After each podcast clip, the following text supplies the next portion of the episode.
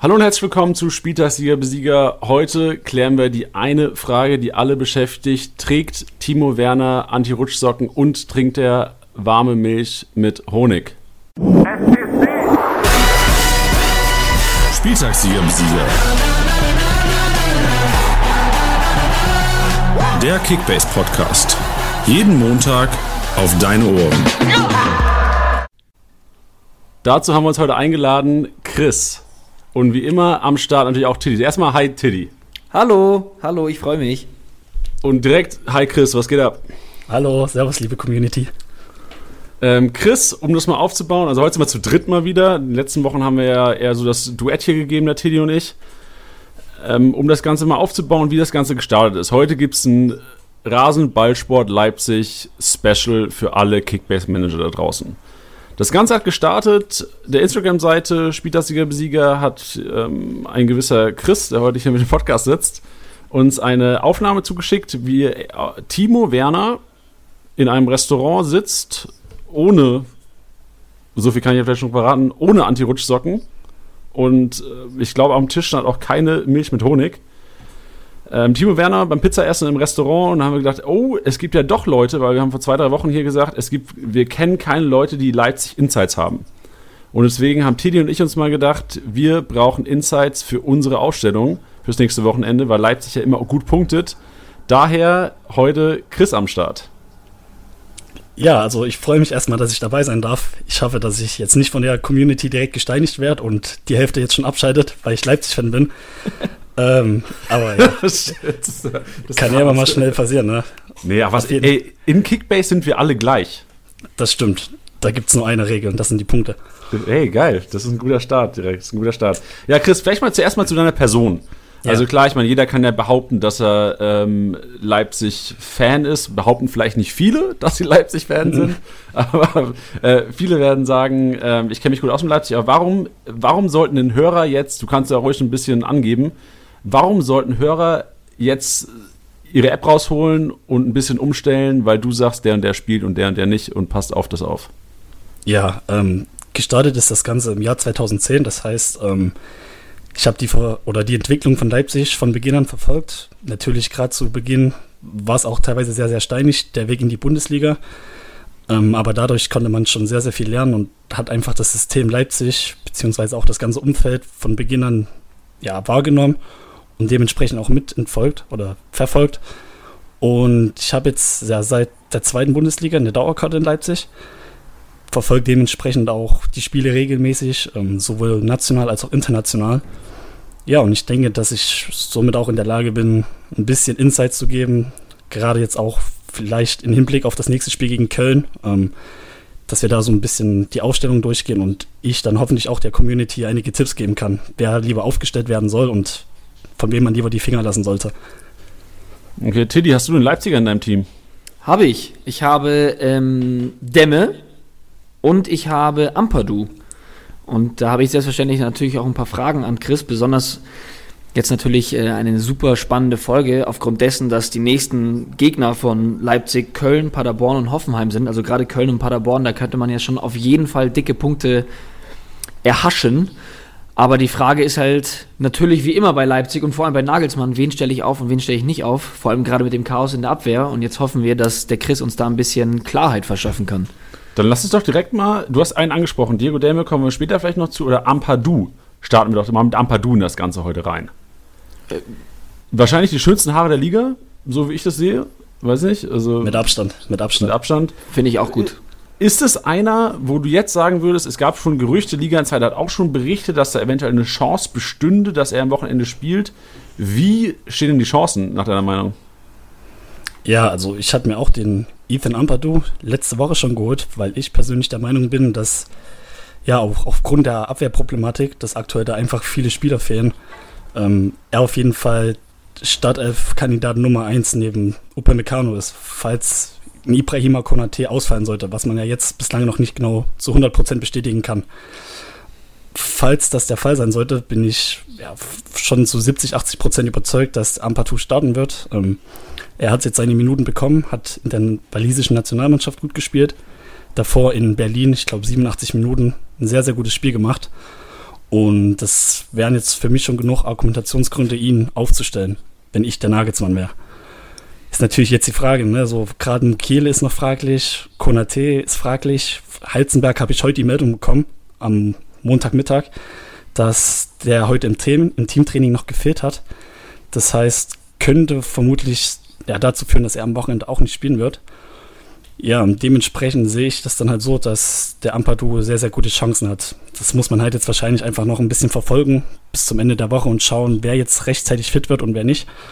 Ähm, ich kann ja auch schon mal von weggreifen, also ich gehe stark davon aus, dass gegen Köln auch mit einer Viererkette gespielt wird. Das macht der Nagelsmann ganz, ganz gerne, wenn es gegen Gegner geht, die ja meistens immer mit zwei Flügelstürmern und einem Mittelstürmer spielen muss man jetzt natürlich mal abwarten, wie das System von Köln aussehen wird, jetzt auch mit dem Trainerwechsel. Nur dadurch, dass das die vergangenen Wochen unter Nagelsmann so gut funktioniert hat, kann ich mir halt kaum vorstellen, dass sie jetzt zur Dreierkette zurückgehen werden, sondern mit der Viererkette auf jeden Fall spielen werden. Ja, und dann ist halt die Frage, wie gesagt, wer fit wird und falls die Personalsituation sehr, sehr ja, arg dünn aussieht, dann sehe ich auf jeden Fall sehr, sehr gute Chancen, dass der Ampantu starten wird, neben Upamecano und der Innenverteidigung. Aber meinst du, dass wenn selbst wenn jetzt es jetzt heißen würde, Konate, Mukiele, wer auch immer am Donnerstag im Teamtraining oder mhm. Mittwoch, dass, die, dass Nagelsmann dann sagen wird, vielleicht sogar, hey, pass auf, den schone ich jetzt erstmal und lassen Ampadu starten, einfach weil Köln als schwacher Gegner da sehr gut in Frage kommen würde. Richtig, das ist auch so ein Punkt, den ich mir überlegt habe, weil klar, man darf halt niemanden unterschätzen, jetzt gerade auch in der Bundesliga. Ähm, aber ich denke, Leipzig hat einfach so viel Qualität in der Breite und in der Tiefe, dass auch ein Ampadu vielleicht in der Startelf stehen könnte und Leipzig trotzdem ihr gewohntes Spiel aufziehen kann. Dann muss man halt echt schauen, ob der Konate rechtzeitig zurückkommt oder falls nicht, kann es natürlich auch sein, wie jetzt in den letzten Wochen, dass der Lukas Klostermann dann dafür in die Innenverteidigung rückt. So wurde zum Beispiel auch gegen Berlin gespielt, dass der Klostermann in der Innenverteidigung spielt, neben Upamecano. Ja, und dann dafür halt rechts entweder der Mukiele rausrückt oder der allseits Arounder Konrad Leimer, der ja, ich glaube, alles spielen kann bis auf Torwartposition. Hm. Das wäre halt dann noch eine Überlegung wert, aber ja. Und was, was mit Ilsanker? Also ich, ich sehe hier, ich, ich, bin auch auf Liga Insider gerade, die Alternative ja. zu Ampadu ist ja, oder die Alternative zu Ilsanker laut Liga Insider momentan stand 17.30 Uhr an Montag, ja. ähm, ist Ilsanker. Was ist, sagst du denn zu dem Duell?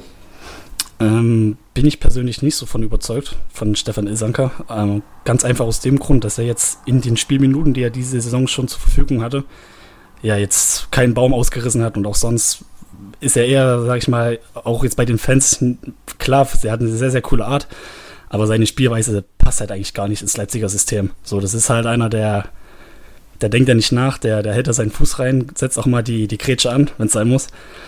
Ähm, kann ich mir eigentlich ehrlich gesagt nicht vorstellen, dass er jetzt am Wochenende gegen Köln spielen wird. Da sehe ich Ampadu auf jeden Fall schon vor ihm. Okay, und wer, du, du hast vorhin gesagt, äh, Heizenberg unwahrscheinlich, gerade weil es gegen Köln geht. Wird Saracchi ja. links spielen oder wer wird links übernehmen? Ähm, ich persönlich gehe davon aus, dass dann der Konrad Leimer auf die Linksverteidigerposition rücken wird. Das hat er auch schon in Berlin gespielt, ich glaube für 60 Minuten. Und das kann er auch. Das hat er auch schon letzte Saison unter Rangnick teilweise gespielt, wenn auch dort Not am Mann war. Und da würde ich auf jeden Fall sagen, dass der Leimer dann den Vorzug vor Saracchi bekommen würde. Das heißt ja auch für Tiddy jetzt, also weil Tiddy ja schon gesagt hat, Diego Demme gehört äh, seinem Team an, das wäre ja mhm. die Mega-News für, für Demme.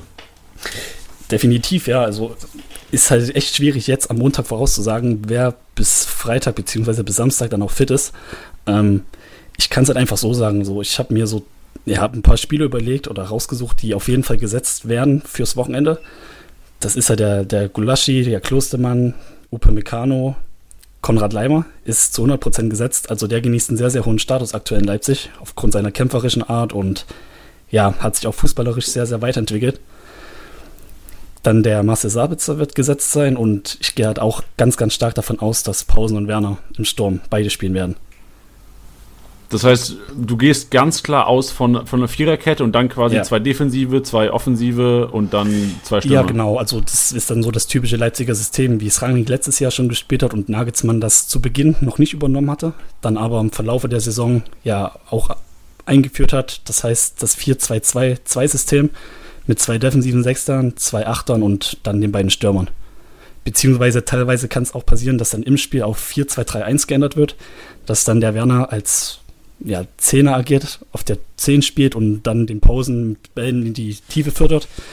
Ähm, aber das ist jetzt für Kickbase-Manager erstmal grundlegend jetzt nicht relevant. Von daher, ja, 4-2-2-2 sollte auf jeden Fall das System sein, was gespielt wird am Wochenende.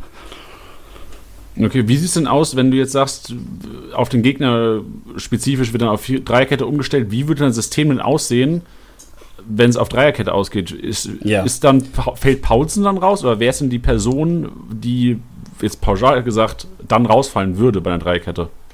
Ja, ähm, das wäre dann meistens so, dass dort ein defensiver Sechser rausfallen würde, weil halt einfach ein Verteidiger mehr auf dem Spielfeld steht.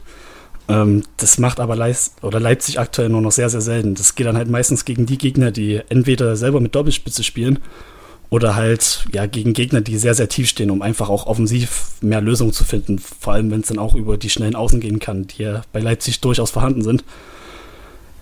Ja, weil ich glaube, ein 3-5-2 wäre halt einfach gegen Gegner, die jetzt nur einen Mittelstürmer haben, wäre das halt sinnfrei, weil dann würden sich drei Innenverteidiger um einen Mittelstürmer kümmern. Und das wäre ja so ein bisschen verschwendet auf dem Spielfeld. Und, okay, ja. verständlich. Also wären so Teams, also mir fällt jetzt spontan ein, Hoffenheim, Frankfurt. Wären wahrscheinlich so zwei Teams, die mit klassischen zwei Stürmern spielen, obwohl Hoffenheim wahrscheinlich zuletzt auch nicht mehr so ganz. Aber ja. Frankfurt wäre so das klassische Hütter-System, ist ja mit zwei, zwei Stürmern vorne. Genau, da probiert man ja auch dann so ein bisschen entgegenzuwirken und meistens dann sich an den Gegner anzupassen, indem man dann meistens auch dieselbe Formation wählt. Und ist halt immer schwierig bei Leipzig, weil wenn es aktuell läuft mit der Viererkette, gibt es halt meistens auch keinen Grund umzustellen auf die Dreierkette. Dann ist aber wieder der andere Fakt, dass es Julian Nagelsmann ist und man das nicht mit 100er Wahrscheinlichkeit vorhersagen kann, wie wir ja alle leider wissen. Ich frage mich manchmal echt, was bei dem im Kopf vorgeht. Ob dann, dann wirklich gewürfelt wird, ob er dann sich denkt, so jetzt muss ich rotieren, einfach nur um meinen Ruf als verrücktes Genie aufrechtzuerhalten mhm. oder ja, ist, er, macht mich, er macht mich kirre. Ich glaube auch, das ist einfach so ein bisschen, um sich vielleicht auch selber zu beweisen, den Medien zu zeigen, schaut mal hier, ich kann nicht nur ein System spielen, ich weiß, wie der Fußball funktioniert und ob es dann gut oder schlecht ist, für uns Kickbase-Manager ist es mehr als schlecht. Ja. Aber ja, gut, der Erfolg gibt ihm recht, ne? Ja, allerdings, also wenn man sich jetzt gerade die letzten Spiele anschaut und deswegen, wie gesagt, ähm, hast du ja richtig gesagt, es ist jetzt gerade erstmal relevant für Kickbase Manager, wer spielt. Und wenn man sich die letzten Ergebnisse, also sowohl auf dem Papier als auch von der Punkteausbeute der Leipziger anschaut, es ist ja absurd. Also wenn ich mir jetzt vorstelle, dass die jetzt auf Köln und Paderborn prallen, ähm, will ich nicht wissen, was die mit denen veranstalten. Ja, also sehe ich auch so. Wie gesagt, das sind halt auch Gegner. Klar, im ersten Moment muss man auch davon ausgehen, dass dort Leipzig, ich sage mal so, beide auf jeden Fall gewinnen muss. Im besten Fall dann auch noch mit einem sehr, sehr hohen Tordifferenzunterschied. Und dann sind große Punkte eigentlich für die Leipzig-Spieler schon vorprogrammiert. Ob es dann tatsächlich so kommt, es ist Fußball, ne? es kann immer noch ganz, ganz anders kommen. Wir kennen wir auch so gut durch ganz, ganz verschiedene Beispiele. Ähm, aber ja, die Vorzeichen stehen auf jeden Fall sehr, sehr gut. Was mich so ein bisschen erschreckt dieses Jahr an Leipzig, dass so dieser Abfall von, also der Abfall, nicht der Abfall, der Abfall von den, von den Zehnern zu den Sechsern an Punkten. Weil du hast ja Sabitzer und halt Forsberg oder Kunku auf den, auf den offensiven Mittelfeldpositionen, ja. die halt echt extrem viel ähm, an, an Torschüssen, Torvorlagen oder was auch immer beteiligt sind und extrem viele Kickbase-Aktionen haben. Und dann hast du so die Sechser, weißt du, hast ja meistens dann entweder hat Leimer Kampel oder Demmel Kampel oder vielleicht ja irgendwann auch mal wieder ein Haidara oder Adams, kommen wir nachher noch drüber zu sprechen. Aber dass diese offensive Aktionen von den Sechser einfach kaum noch gegeben sind, weil ich habe mir Erinnerung, Kevin Kampel letztes Jahr, trotz seiner doch defensiven Rolle noch letztes Jahr im Team oder defensiveren Rolle als es ein Forsberg oder ein Sabitzer, doch enorm gut gepunktet. Und jetzt, wenn ich mir die Punkte anschaue von den Sechsern, doch eher Durchschnitt für so ein Top-Team wie Leipzig. Ja, definitiv. Ähm, was auch in Leipzig probiert wird zu spielen, ist, dass sich ein Sechser mal absetzt. Der holt sich den Ball von der Verteidigung. Was dann natürlich auch für Kickbase sehr schlecht ist, weil er dann die Pässe meistens nur in der eigenen Hälfte spielt, worauf es ja bekanntlich keine Punkte gibt. Und somit, ja, wie du schon sagst, der Unterschied einfach zwischen der 6 und der 8 beziehungsweise der 10 ist halt schon sehr, sehr hoch. Weil einfach die Bälle dann sehr, sehr, sehr schnell von der 6 in die Tiefe nach vorne gespielt werden und dort hast du dann meistens vier Spieler, die sich unter, nicht, unter sich dann die Punkte aufteilen. Ja, und das, also was, was mir auch auffällt, also ja, macht Sinn, was du sagst, und vor allem auch, was die Außenverteidiger bei der Viererkette angeht. Also ich, ich wenn ich den Namen Klostermann-Heizenberg höre, ist es für mich so, ey, das sind sau offensive Außenverteidiger. In der Nationalmannschaft sind die im Grunde genommen nur an der Strafraumkante gefühlt die ganze Zeit. Ja. Und mir kommt es auch so vor, auch vielleicht, weil ich mal Heiz, äh, ehemaliger Heizenberg-Inhaber Anfang der Saison war, dass mit Dreierkette, ich erinnere da an Spiele bei Union Berlin, wo Heizenberg auch äh, ein Tor gemacht hat, eine Vorlage, was weiß ich, auch nur im Strafraum war, da wo noch mit Dreierkette gespielt wurde. Und bei Viererkette fehlen mir persönlich als Kickbase-Manager so ein bisschen die Offensivaktionen von Klostermann und Heizenberg als Außenverteidiger. Ja, das kann ich dir so bestätigen. Klar, mit Dreierkette hast du einfach mehr Optionen nach vorne für die Außenverteidiger. So gerade gegen, wie du schon sagtest, gegen Union, dann wird es halt im offensiven Spiel meistens zu einem 5-3-2, dass du dann wirklich mit Heizenberg und Klostermann auf den linken Flügel agierst. Und dementsprechend haben die beiden auch mehr Ballaktion als jetzt, ja, leider in der Viererkette, wie es aktuell der Fall ist. Weil du dann halt einfach nicht unbedingt den Zwang hast. Klar, es wird erwünscht, aber das wird jetzt nicht gegen jeden Gegner zu 100% ausgeführt, dass die beiden Außenverteidiger dann mit nach vorne marschieren. Was dementsprechend für uns Kickbase-Manager auch vom Nachteil ist. Was man vielleicht ein bisschen hoffen kann, ist, also das Einzige, was ich jetzt sehe, was, wo die vielleicht noch gut punkten könnten, wäre, wenn Viererkette gespielt wird und Köln steht so tief, dass die vielleicht halt wirklich in der gegnerischen Hälfte stehen und genau. ihre Passaktion bekommen. Genau das ist ja auch dann wieder so systemabhängig, beziehungsweise was macht der Gegner? Das kann man jetzt gerade gegen Köln ganz, ganz schwierig vorhersagen, wie Köln jetzt in Leipzig auftreten wird. Ich gehe auch stark davon aus, dass erstmal hinten kompakt gestanden werden soll, die Defensive gestärkt werden soll. Ja, und dass dann die beiden Außenverteidiger, ob das jetzt Klostermann und Heizenberg sind, weiß man jetzt noch nicht genau, aber dass die Außenverteidiger dann auf jeden Fall sehr, sehr gute Chancen haben, ja, besser zu punkten als vielleicht in den Spielen zuvor. Okay, macht Sinn. Eine Position, die wir noch gar nicht gesprochen haben, ist die Torhüter-Position. Ich erinnere mich ja. an eine Aussage von Julian Nagelsmann Anfang der Saison, dass äh, Vogo Spiele bekommen wird. Ich weiß nicht, ob er es genauso gesagt hat, aber irgendwie habe ich diese Überschrift im Kopf. Er wird Spiele machen oder er wird Spiele bekommen. Ich weiß nicht, korrigiere ja. mich, wenn es falsch ist.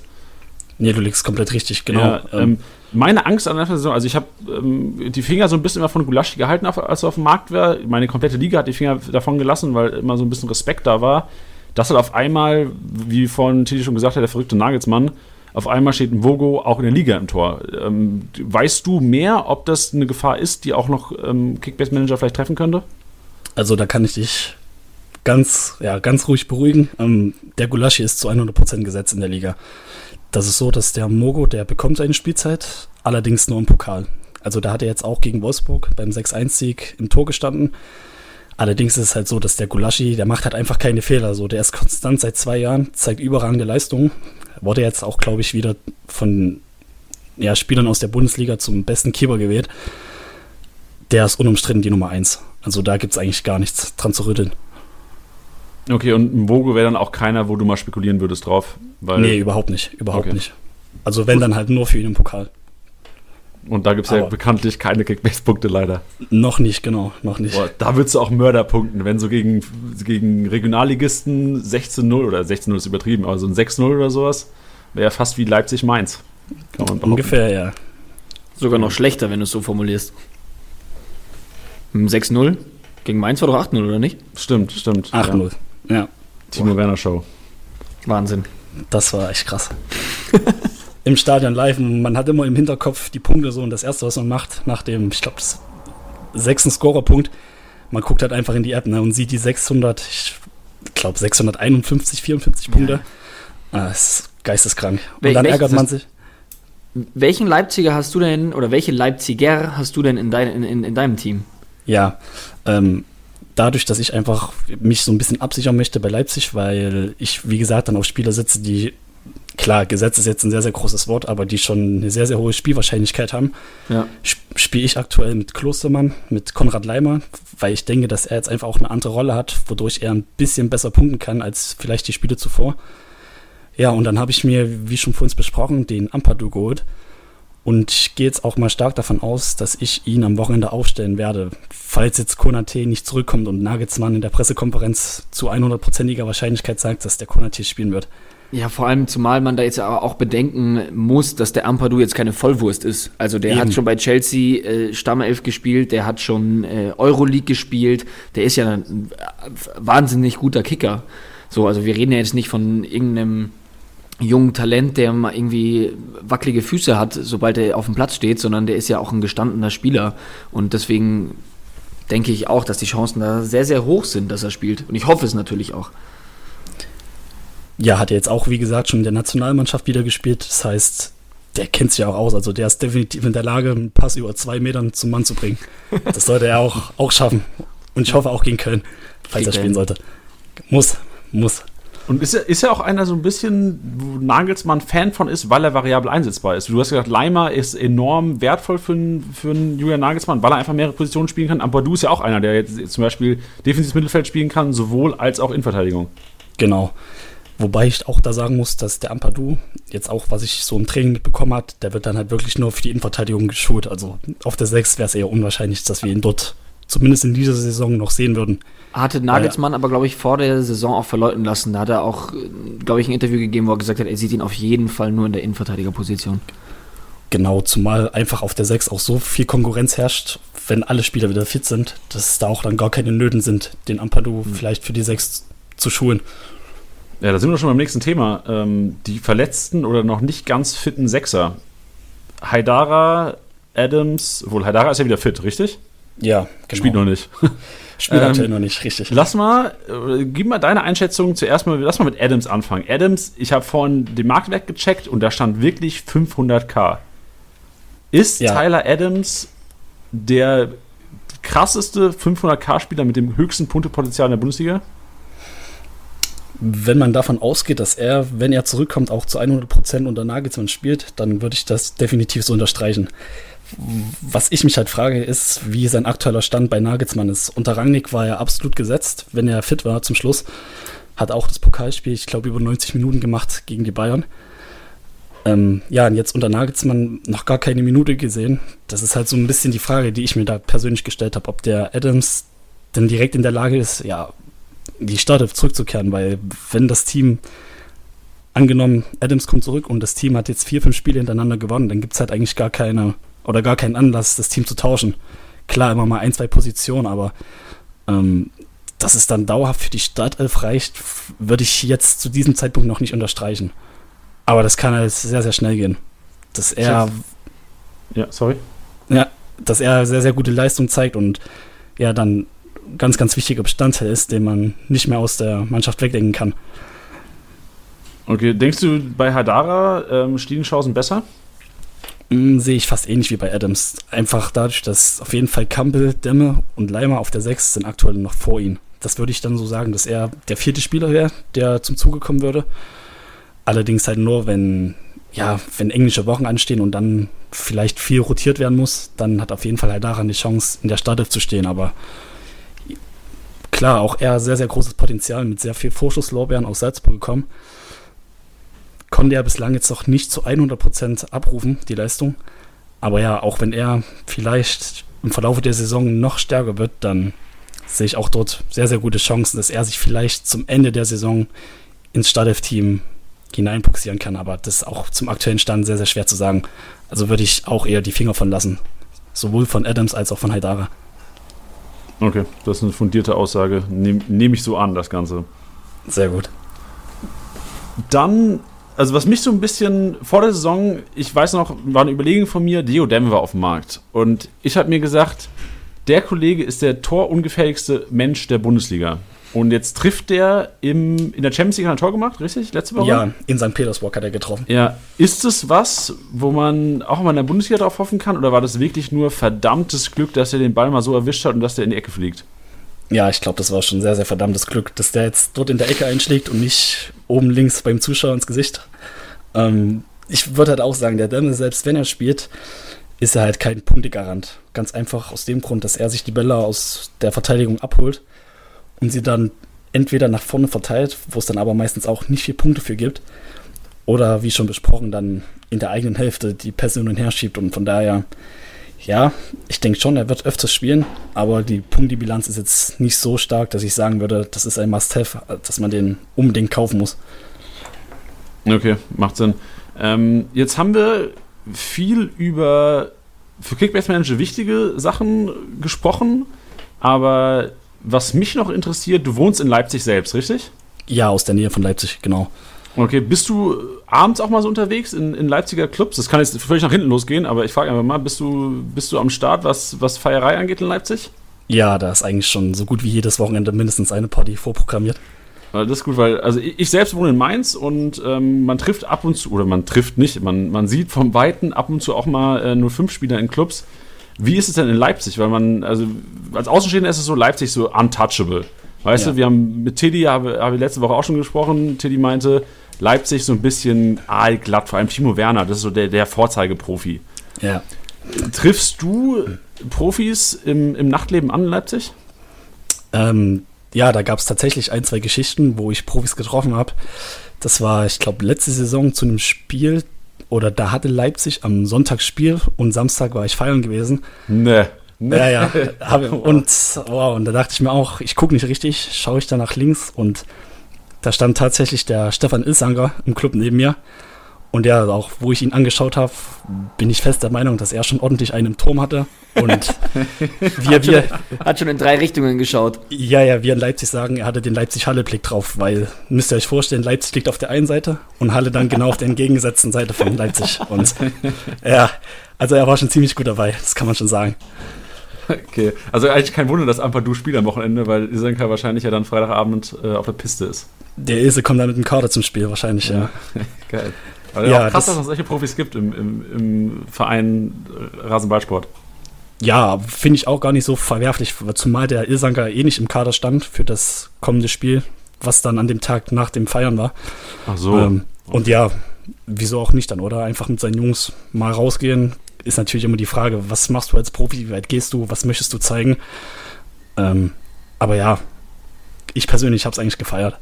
Aber fällt er dann auch groß auf oder checkt es eigentlich keiner? Es geht. Also es gibt dann halt so Leute wie uns, die gaffen halt drauf ne, und schauen, aber wir sind jetzt auch keine, die dann hingehen und nach einem Foto fragen oder sonstiges. Ja. Ich, ich, denke, man sollte die Jungs dann auch in Ruhe lassen. Und ich glaube, es ist auch so Aussagen von den Leipzig-Spielern, die halt ja auch für andere Bereiche gelten. Also gerade so in der Innenstadt oder so, klar gibt es da mal ein, zwei Fotos. Aber ich kann mir halt vorstellen, dass es in anderen Städten vielleicht noch extremer ist als jetzt in Leipzig. Da können wie, ist, wie ist es denn in München, Tilly? Ja, wir hatten da jetzt ja auch schon mal äh, vor ein paar Folgen drüber geredet. Also ich persönlich sehe die Bayern-Profis verhältnismäßig oft. Und ähm, ich muss sagen, eigentlich fallen die oft nicht auf. Also wer, wer auch noch sehr oft in München ist, und natürlich aufgrund seiner Family und seinem Kind, ist der Mats Hummels. Also den sehe ich gerade bei mir, also da wo ich wohne in der Gegend, ziemlich oft. Boah, was für eine Gegend wohnst du denn?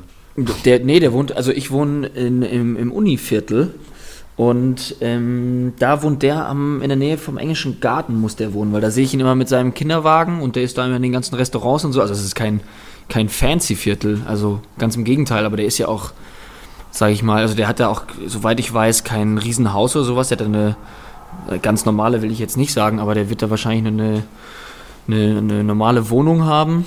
Ah, jetzt habe ich es doch gesagt, aber glaube ich nicht. Aber halt Jetzt, der wird sich keinen Palast dahingestellt haben. Und der fällt zum Beispiel gar nicht auf. Den erkennen die Leute einfach nicht.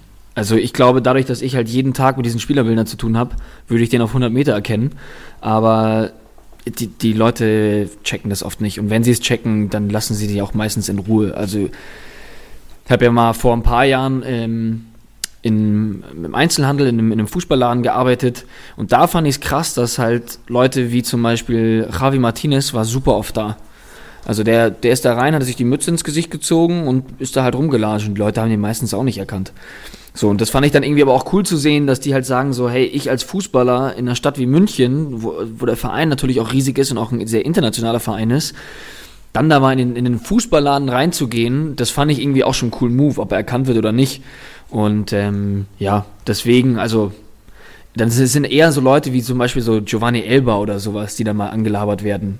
Aber ich glaube, weil die Leute auch sehr viel Respekt davor haben, vor dem Profifußball und dass sie einfach mal in Ruhe gelassen werden wollen. Klar, ich meine, du hast ja auch keinen Bock als Profi wahrscheinlich die ganze Zeit, wenn du mit deiner Familie essen gehst, wenn du mit deiner Familie essen gehst, äh, die ganze Zeit angelabert zu werden oder sowas. Versteht ja, total. Auch. Vor allem, also es sind, es sind schon, es sind schon äh, immer die, die, die, die gleichen, die man sieht, sage ich jetzt mal, also so, so keine Ahnung, so sowas wie ein Thiago oder sowas habe ich nie gesehen. Und der hat, hatte mal in einem Interview äh, mit der Elf Freunde, hatte der ein, ein, super sympathisches Interview gegeben, wo er halt auch gesagt hat, hey, er fühlt sich in München super wohl, der wohnt da hinten in Grünwald, also ähm, auch ein sehr bekanntes Viertel, wo du halt deine, deine Ruhe hast mit den, mit den großen Häusern und so. Und ich glaube, dass der mit seiner Family da einfach seine Ruhe hat und sich da nicht groß rausbewegt. Das ist jetzt auch eine, nur eine Mutmaßung, was ja auch total in Ordnung ist. Aber was ich damit sagen will, ist so, du siehst halt schon eher die jungen Spieler und, sag ich mal, immer die üblichen Verdächtigen. Ja, okay, macht Sinn. Ich habe eine Frage an Chris, weil nochmal zu einer Personalie, die ich persönlich super interessant finde, wo ich mich sehr gefreut habe, dass, äh, dass sie in die Bundesliga gewechselt ist. Ja. Und ich jetzt gerade, ähm, wenn ich bei Liga Insider schaue, was die Einsatzzeiten angeht, ist es schön bunt gestreicht, nämlich gelb, grün, gelb, grün, gelb. Heißt es, dass er jetzt auch wieder spielt, nämlich ein Kunku. Ja, ähm, sehr, sehr interessanter Spieler. Der ist auf jeden Fall auch einer, der definitiv in die Stadt rücken könnte gegen Köln. Allerdings denke ich, dass der Forsberg auf jeden Fall da noch den Vorzug bekommen wird. Und ganz einfach aus dem Grund, dass Forsberg, ja, also er zeigt halt auch keine schlechten Leistungen. Er ist immer an dem Tor beteiligt oder immer mal öfters zumindest. Kungu ist halt auch einer, der flexibel spielen kann. Der kann halt auch mal gerne als Stürmer spielen, kann dort für einen Pausen reinrücken, falls es mal sein muss. Ja, das, ich denke halt, die, die werden sich sehr, sehr oft abwechseln. So ein Forsberg, der wird höchstwahrscheinlich die meiste Spielzeit in der Champions League bekommen wo dann halt Jan Kungo wieder die Chance hat, in die Bundesliga, in die Stade zu rücken. Da müsste man einfach so ein bisschen schauen, jetzt auch auf die Zukunft gesehen, ja, wer spielt in der Champions League und dann kann man eigentlich stark davon ausgehen, dass der Gegenspieler dann davon in der Bundesliga spielen wird. Mhm. Nee, ich fand das nämlich jetzt nur so spannend, weil das jetzt, wenn man sich jetzt so die, so die Mannschaft anschaut, dann ist es dann eigentlich so ein Schema, was man hätte erkennen können, weißt du? Also einmal eingewechselt, ja. einmal Startelf, eingewechselt, Startelf, eingewechselt. Ähm, deswegen dachte ich mir, ich frage da direkt mal nach. Und ja. weil du auch schon erwähnt hattest, ja, er kann im Sturm spielen. Ich hatte mich vor ein paar Spieltagen, es tut mir leid, dass ich da jetzt nicht so genau bin, ähm, hat Nagelsmann, ich glaube, Werner ausgewechselt. Ich bin gerade nicht sicher und hat Lookman gebracht. Und ich habe mich gefragt, beziehungsweise habe mich ein bisschen schlecht gefühlt, nämlich für Kunja. Und das ist auch so ein bisschen so meine Frage, spielen die beiden eigentlich so gar keine Rolle? Oder meinst du, also, es ist klar, dass ein Lookman jetzt nicht äh, in einem Normalfall vor einem Paulsen oder vor einem Werner starten wird, aber kommen die über diese Rolle so gar nicht mehr hinaus oder woran liegt's? Und ich finde es äh, spannend, weil ich zum Beispiel vom Kunja sehr, sehr viel halte ja. Und ähm, er ja gerade eigentlich auf der Bank so selber für sich selber wahrscheinlich so ein bisschen verbraucht ist, oder nicht? Ähm, Sehe ich ähnlich, weil ich denke auch, dass der Kunja fußballerisch hat er enormes Potenzial. Also was der teilweise am Ball kann, das ist echt schon eine Augenweide dazu zu gucken. Ja, das Problem ist halt einfach, dass der Pausen und Werner, dass sie sich beide da vorne meines Erachtens festgespielt haben. So, der Pausen ist halt derjenige, oder wenn man das bei Leipzig beobachtet, dann geht halt der Spielaufbau oder der Abstoß geht bei Gulaschi los. Und der erste Ball wird auf Pausen gespielt, weil er einfach derjenige ist, der die Bälle festmacht und dann auf die Mitspieler verteilt. Und das ist dann halt ein sehr, sehr guter Gegenspieler zu Werner. Und die beiden harmonieren jetzt auch schon seit, jetzt lass mich nicht lügen, drei Jahren, drei, vier Jahren zusammen. Ja, die kennen ihre Abläufe, die kennen ihre Laufwege und Kunjan Lukman, die werden auf jeden Fall noch ihre Spielzeit bekommen. Nur es ist auch gerade für die Neuzugänge unter Nagelsmann sehr, sehr schwer, direkt in das System reinzukommen. Und ja, die werden höchstwahrscheinlich noch ein paar Monate brauchen, um dann wirklich mal eine reelle Gefahr darzustellen. Außer jetzt natürlich Pausen oder Werner verletzt sich. Mhm. Denkst du denn gerade zu dieser Thematik in Kunku Forsberg, äh, weil wenn ich jetzt, ich sehe gerade, Sabitzers Marktwert, der ist fast bei 40 Millionen. Und ja. ähm, was haben wir bei, bei Forsberg und bei Kunku sind es, glaube ich, so Mitte 20, wenn ich jetzt ja. falsch, 25 ja, bei 25. Forsberg. Ein Kunku hat. Auch so 24 circa. Ja, genau, 24 denkst du, irgendwann wird sich entscheiden, okay, von den zwei spielt einer oder wie Tilly schon gemeint hat, ähm, spielt, spielt nicht oder spielt, spielt eingewechselt, spielt, spielt eingewechselt. Meinst du, das ist ein Schema, was sich durchziehen könnte? Mm, ich denke halt auch, dass dort einfach ja die Rotation weiterhin Bestand sein wird. Außer jetzt natürlich Leipzig sollte Champions League jetzt irgendwie doch noch ausscheiden, der Gruppenphase, wovon man aber aktuell nicht ausgehen kann. Ja, und ich, wie ich schon gesagt habe, ich bin halt fest der Meinung, dass der Sabitzer der ist halt zu 100% gesetzt, so, weil Nagelsmann meinte auch mal in dem Interview, dass er derjenige ist, der halt immer Leistung bringt. der immer ein gewisses Niveau an Leistung abruft und auch dadurch, dass er eine Führungsposition mittlerweile im Verein eingenommen hat, ja, ist er halt unumstritten gesetzt. Und demzufolge bleibt halt nur noch die linke Bahn offen für mögliche Veränderungen.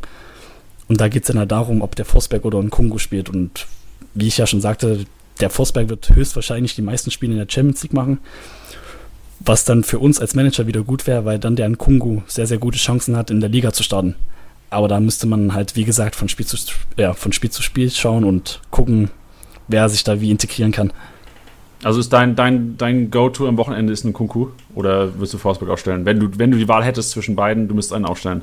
Würde ich trotzdem auf Forsberg gehen, weil jetzt aktuell auch Länderspielpause war und ja, dann ja auch danach erstmal jetzt keine englischen Wochen anstehen.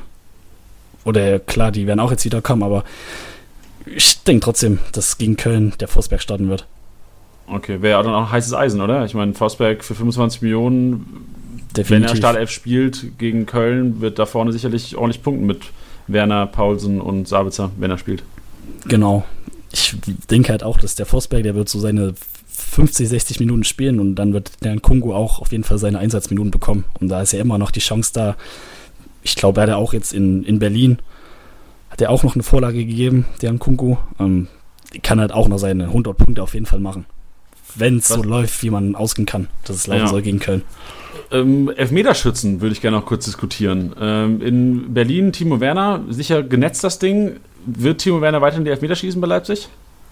Ähm, aktuell auf jeden Fall schon, ja. Ich denke halt, normal war es ja so, dass der Halzenberg gesetzt war als Elferschütze. Teilweise auch dann, oder als zweite Anlaufstelle war dann der Emil Vosberg, der dann geschossen hat, falls der Halzenberg nicht konnte oder verletzt war. Ja, aber jetzt hat der Werner getroffen in Berlin und klar, bei ihm läuft Er hat einen sehr, sehr guten Lauf aktuell. Halzenberg wahrscheinlich noch nicht fit fürs Wochenende. Dann denke ich schon, dass der Werner jetzt mindestens am Wochenende die Elfer schießen wird. Ob es dann darüber hinaus reicht, wage ich zu bezweifeln. Aber ja, Potenzial oder die Qualität hat er auf jeden Fall dazu. Okay, interessante Aussage. Also wird natürlich Heizenberg ein bisschen wertvoller machen, wenn er wieder die Elber schießen dürfte. Richtig, genau. Aber ich glaube auch gerade in, in, in, dem Lauf, den, den Timo Werner hat, kann man dem oder mit dem Selbstvertrauen aktuell kann man dem auf jeden Fall auch mal den Ball am Punkt überlassen. Also ich, ich glaube auch nicht, dass, also ich schätze auch Halstenberg nicht als jemand ein, der dann sagt, nee, ich mache den jetzt garantiert, sondern ich glaube, dass es dann auch so mannschaftsdienlich ist, dass man sagt so, hey, natürlich schaut man da auch mal ein bisschen rüber zu Lewandowski, ähm, dass man dann auch sagt, hey, dem Jungen, der, der wämst das Ding halt jetzt rein. Also wäre wär der Prozentsatz wahrscheinlich so gering, dass er ihn nicht macht, so wie der aktuell drauf ist, dass da, glaube ich, ein, ein Halstenberg sich jetzt da nicht irgendwie in Szene setzen möchte. Ja, ich glaube auch, dass äh, dieses Selbstbewusstsein echt wichtig ist den Trainern, weil ich erinnere mich an eine Situation, Schalke 04 an Elber bekommen, ich glaube in Leipzig war das sogar, ähm, und Schalke 04 normal Caligiuri, ähm, hundertprozentiger Elfmeterschütze, ich glaube zu dem Zeitpunkt auch nicht mehr auf dem Platz aber dann suchst du dir auf dem Platz normal den aus, der das meiste Selbstbewusstsein hatte. War zu dem Zeitpunkt Amine Harit, der auch, glaube ich, Leipzig da auseinandergenommen hat. Nichts gegen, nichts gegen dich, Chris. Alles gut, Erinnerung. ich, ich hab's schon verkauft. Ähm, ja, und dann hat es echt viel mit Selbstbewusstsein zu tun und also meiner Meinung nach wird Timo Werner wahrscheinlich weiterhin die Elfmeter schießen, solange er gut drauf ist. Aber ich würde es genauso gut Heizenberg ähm, wünschen, dass er auch mal wieder back on track kommt und wieder zu seinem 150-Punkteschnitt kommt am Ende der Saison. Ja, bleibt abzuwarten, ne? Apropos Ende der Saison. Wo siehst du denn, also Leipzig wurde bei uns schon tatsächlich von, von einem Mitarbeiter als Meisterkandidat vor der Saison aufgestellt, wo wir uns alle so ein bisschen ins Fäustchen gelacht haben. Ähm, dann so nach den ersten paar Spieltagen war es schon so, ja, ja, vielleicht hat er nicht so ganz unrecht. Ähm, aber wo siehst du die realistischen Chancen von Leipzig in dieser Saison? Ja, ähm, realistisch gesehen würde ich auf jeden Fall sagen, Top 3 ist drin. Ob es jetzt für Meister reicht, oh, puh, da bin ich eigentlich noch nicht davon überzeugt, weil mir da einfach die Beständigkeit in den Spielen von Leipzig fehlt. Klar, sie überzeugen jetzt mal drei, vier Spiele, liefern echt geilen Fußball ab. Und dann gibt es wieder eine Phase, wo vielleicht drei, vier, fünf Spiele nicht gewonnen werden und dann wird direkt wieder von der Krise gesprochen. Und ja, ich denke, Leipzig ist für den Titel aktuell noch nicht reif genug. Deswegen würde ich mich jetzt mal auf die Top 3 festlegen. Was ja auch in Ordnung ist. Ja, definitiv. Also das Ziel für Leipzig ist, oder ich glaube, Sie haben es auch angesprochen, dass Champions League das Ziel sein sollte. Und wenn das erreicht wird, sind, denke ich, alle wunschlos glücklich in Leipzig. Sehr geil. Jetzt in Bezug auf, auf Kickbase, klar, Timo Werner momentan, glaube ich, 2100 Kickbase-Punkte. Und danach kommt, glaube ich, Sabitzer, wenn ich es richtig auf Erinnerung habe. Ist die Nummer, der Nummer 1 Punkter von Leipzig am Ende der Saison Timo Werner? Mm, Ich würde sogar dagegen, dagegen wetten und würde auf Sabitzer gehen, dass er die meisten Punkte machen wird. Außer Oh. natürlich, ja, außer natürlich der Werner macht jetzt weiter und schießt jedes Spiel zwei Tore und macht drei Vorlagen, dann könnte es eng werden.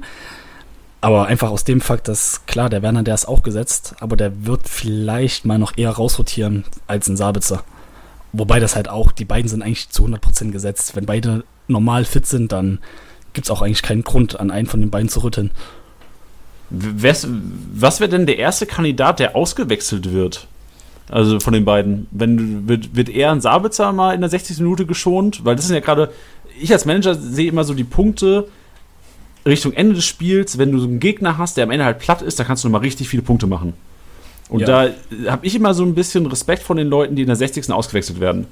Ist eher Timo Werner Kandidat oder eher Sabitzer ein Kandidat, der mal, wo es 5-0 oder 5-0 ist übertrieben, 3-0 steht gegen, keine Ahnung, wer wird ausgewechselt? würde ich auch fast sagen, dass der Werner eher ausgewechselt wird. Einfach aus dem Grund, dass Sabitzer, klar, wenn es jetzt nicht gerade 7-0 steht wie gegen Mainz dann oder 8-0 dann zum Schluss, dann kannst du auch mal einen Sabitzer schon, aber im Normalfall sind die Spiele in Leipzig relativ eng. Sowohl zu Hause als auch auswärts. Und da braucht man halt einfach die Führungsperson dann auf dem Spielfeld, der auch bereit ist, ja, nochmal die 20% mehr rauszuholen. Und da ist halt ein Sabitzer definitiv in der Lage, das zu tun. Von daher denke ich halt, dass im Normalfall der Sabitzer länger spielen sollte als der Werner. Wenn beide jetzt nicht durchspielen sollten, was ja auch öfters schon der Fall gewesen ist. Ich habe gerade in diesem Moment Julian aus unserer Liga geschrieben, der Sabitzer-Inhaber ist, wie viel, er, wie viel Millionen er für Sabitzer haben will. Oh nein, und er schreibt No. Kein Weg. Shit. Ja, Ja, gut. das Hast wird kostenintensiv. Scheiße. Aber gut. So, so läuft Kickbase. Ich bin auf jeden Fall ein großer Fan von den ähm, Live-Deals während des Podcasts. Das haben wir letztens äh, mit der Pro League ja auch schon gemacht. Ich finde es gut, wenn während des Podcasts äh, gedealt wird. Ich habe aber auch ehrlich gesagt schon direkt geschaut, ähm, wer bei uns den Forsberg hat, nachdem du gerade sehr viel und sehr löblich über Forsberg geredet hast. Da habe ich direkt auch mal geguckt, wer, wer den bei uns in der Liga so hat und ob man ja vielleicht nicht so einen kleinen Deal noch aus dem Ärmel schütteln könnte. Und? Ja, es sind äh, auf jeden Fall zwei Personen, bei denen ich es vielleicht nicht probieren sollte. Ja. ja, manchmal hast du in der Liga so welche, wo du weißt schon, die wollen immer sehr, sehr viel für die Leute, weil sie auch noch selbst geil finden. Ja, erstens das und, und, und zweitens ist es ja auch Politik. Du weißt ja, bei uns geht es ja heiß her und dann gibt es manche Leute, mit denen mache ich einfach jetzt aus Prinzip keine Deals mehr. ja, so läuft es. Ja. Ja, schön. Also ich hatte, ich habe einige, einige Leute mitgenommen heute. Also Sabitzer, ich werde weiter dranbleiben, werde weiterhin Leuten schreiben, oder beziehungsweise dem Julian schreiben, dass er Sabitzer bitte doch hergeben würde. Und ähm, aber würdest du jetzt, also du würdest ja auf keinen Fall einen Werner hergeben für einen Sabitzer, wenn er jetzt fragen würde nach Werner, weil Werner ist ja heiß. Aktuell auf jeden Fall nicht, nein. Da hast du recht. Aber langfristig, wenn man sagt, ey, Digga, pass mal auf, im Winter machen wir einen Deal, wäre das was, wo man vielleicht machen könnte, jo, machen wir mal. Dann kannst du auf jeden Fall den Deal unterschreiben. Ja, dann kannst du es machen. Aber gerade gegen Gegner, weil du sagst, Köln, Paderborn, die werden höchstwahrscheinlich ähm, mit Minuspunkten rausgehen aus dem Spieltag. Von daher könnte man mal auf, auf den nächsten Hattrick setzen. Könnte mal schnell passieren, ja. Wobei der Sabitzer auch immer ein sehr, sehr guter Garant ist, ja, mindestens ein Tor oder eine Vorlage zu geben. Du hast recht. Was ist denn, wer ist denn dein Tipp fürs Wochenende? Wenn wir so ein bisschen Richtung Ende jetzt gehen vom Podcast, es gibt ja wieder Ja. am Donnerstag äh, auf der Instagram-Seite vom Spieltagssieger-Besieger eine Abstimmung. Alle Hörer können wieder abstimmen, wer MVP wird am Wochenende. Gast äh, der nächsten Sendung ist quasi der Reward des Ganzen. Chris, was sagst du denn? Wer wird MVP am Wochenende? Wer wird MVP am Wochenende? Ja gut, dadurch, dass ich jetzt die beiden Jungs so sehr gelobt habe, muss ich mich ja schon fast auf einen von den beiden festlegen. Ähm, ja, ich bin mal ziemlich langweilig und gehe tatsächlich mit Sabitzer. Dass der zwei, zwei Tore und eine Vorlage geben wird. Und das wird reichen zum MVP. Wie viele Punkte sind das? 350 oder sowas? Oder was sagst du? Ich sag, der kriegt sehr, sehr viele Spielanteile und steht bei 393 Punkten. Uh. Ja. Auf Ansage. Tilly, dein Comment. Uff, ja, also ich, äh, ich finde es geil, nachdem ich ja jetzt das letzte Mal ein bisschen ins Klo gegriffen habe, ähm, finde ich es, ja, es ist, es ist geil untermauert auf jeden Fall. Ähm, ja, finde ich, auch eine- finde ich auch eine gute Wahl. Was wäre denn dein Tipp fürs Wochenende? Jetzt um die Koryphäe, die Propheten-Koryphäe Tilly mal zu fragen. Nee, also mein, mein Legendenstatus ist ja jetzt eh schon verflogen, nachdem ich Nach Locadia. Ja, deswegen ähm, kann ich es jetzt auch eigentlich einfach weiterhin mal probieren. Weil so, oh, Dortmund könnte ich mir vorstellen, dass die sich jetzt auch noch mal richtig raffen, weil die einfach keinen Bock mehr haben auf den ganzen Stunk um sich rum und dann gegen Paderborn daheim könnten die schon auch noch mal Dresche verteilen. Mm, Ich gehe mit. Ich gehe mit einem Dortmunder. Reus wird noch wahrscheinlich noch nicht ganz fit. Ich sage, weil, er, weil ich ihn aktuell einfach so gerne spielen sehe, ich sage, es wird Ashraf Hakimi. Aschraf. Ashraf, mein Freund. Immer wenn ich den Kommentator höre, höre ich Arschloch. Bei FIFA, gell? Ja, Arschloch verste- Hakimi. Ja, verstehe ich auch immer. Und ich muss immer, wenn ich an ihn denke, muss ich immer dran denken, ähm, dass ich im Podcast irgendwann mal erwähnt habe, dass wir in unserer Mannschaft auch einen Ashraf haben, der Hash genannt wird. Und das, glaube ich, viele Leute einen sehr falschen Hals bekommen haben, weißt du, weil du meintest so, der hat mit Drogen gar nichts am Hut. Da habe ich ein schlechtes Gewissen. Der Hash, der Hash hört den Podcast äh, Gott sei Dank nicht, aber ähm, ich habe trotzdem ein schlechtes Gewissen ihm gegenüber, weil Ja, ist, ist wahrscheinlich auch beschäftigt mit anderen Dingen, der Hash. der ist tatsächlich eine Arbeiterameise. Ja, genau. Nee, ist okay. Ich, ich will Hash auch nicht weiter reinreiten. Nee. Ist ein guter bestimmt. Der Hash Also- ist, ist, ist der beste, mitunter beste Spieler in unseren Reihen, möchte ich nochmal erwähnen. Auch Neben wenn dem, er uns nicht hört. neben, neben dem Platz die steifste Hüfte, aber sobald er einen Fuß auf den Rasen setzt, äh, weiß ich nicht, was mit dem passiert. Das ist irre. Ja, schön. Also Chris, ähm, vielen, vielen Dank für deine Zeit heute. Du hast mir enorm geholfen und hoffentlich auch einigen Kickbase-Spielern da draußen. Ja, also ich hoffe, dass das, was ich gesagt habe, auch halbwegs stimmen wird fürs Wochenende. Ähm, falls nicht, ja, der Jani hat jetzt meine Adresse, dann packe ich schon mal meine Koffer und renn schnell weg von zu Hause. ähm, ja, ich habe mich auch gefreut, dabei zu sein. War echt eine sehr, sehr coole Erfahrung. Und ja, bedanke mich nochmal für die Möglichkeit. Kein Problem. Wir machen es einfach 15 so, Chris, wir machen so, wenn die Aufstellung rauskommt am Samstag von Leipzig Ja. und du komplett daneben liegst, löschen wir den Podcast von heute einfach. Und dann Geil. hast du dir nie was gesagt, weißt du? Ist akzeptiert. Da komme ich immer noch als Experte rüber. Richtig. Dann kannst du in Leipzig noch mit erhobenem Hauptes neben Ilsanka die Wodkapulle heben. Und neben Team, Timo die Pizza essen. Ja, richtig. Schön. Können wir, können wir das dann bei mir auch so machen? Dann müssen wir wahrscheinlich einige Podcasts löschen jetzt, oder? Ja, ist, ist auch gar nicht mehr oben. Wir haben ja alles rausgenommen. okay. okay, liebe Hörer, dann äh, macht es gut. Schöne Grüße an euch alle und ähm, genießt noch die Länderspielpause, solange sie läuft. Und investiert schön in euer Team. Spieltagssieger Sieger. Der Kickbase Podcast. Jeden Montag auf deine Ohren.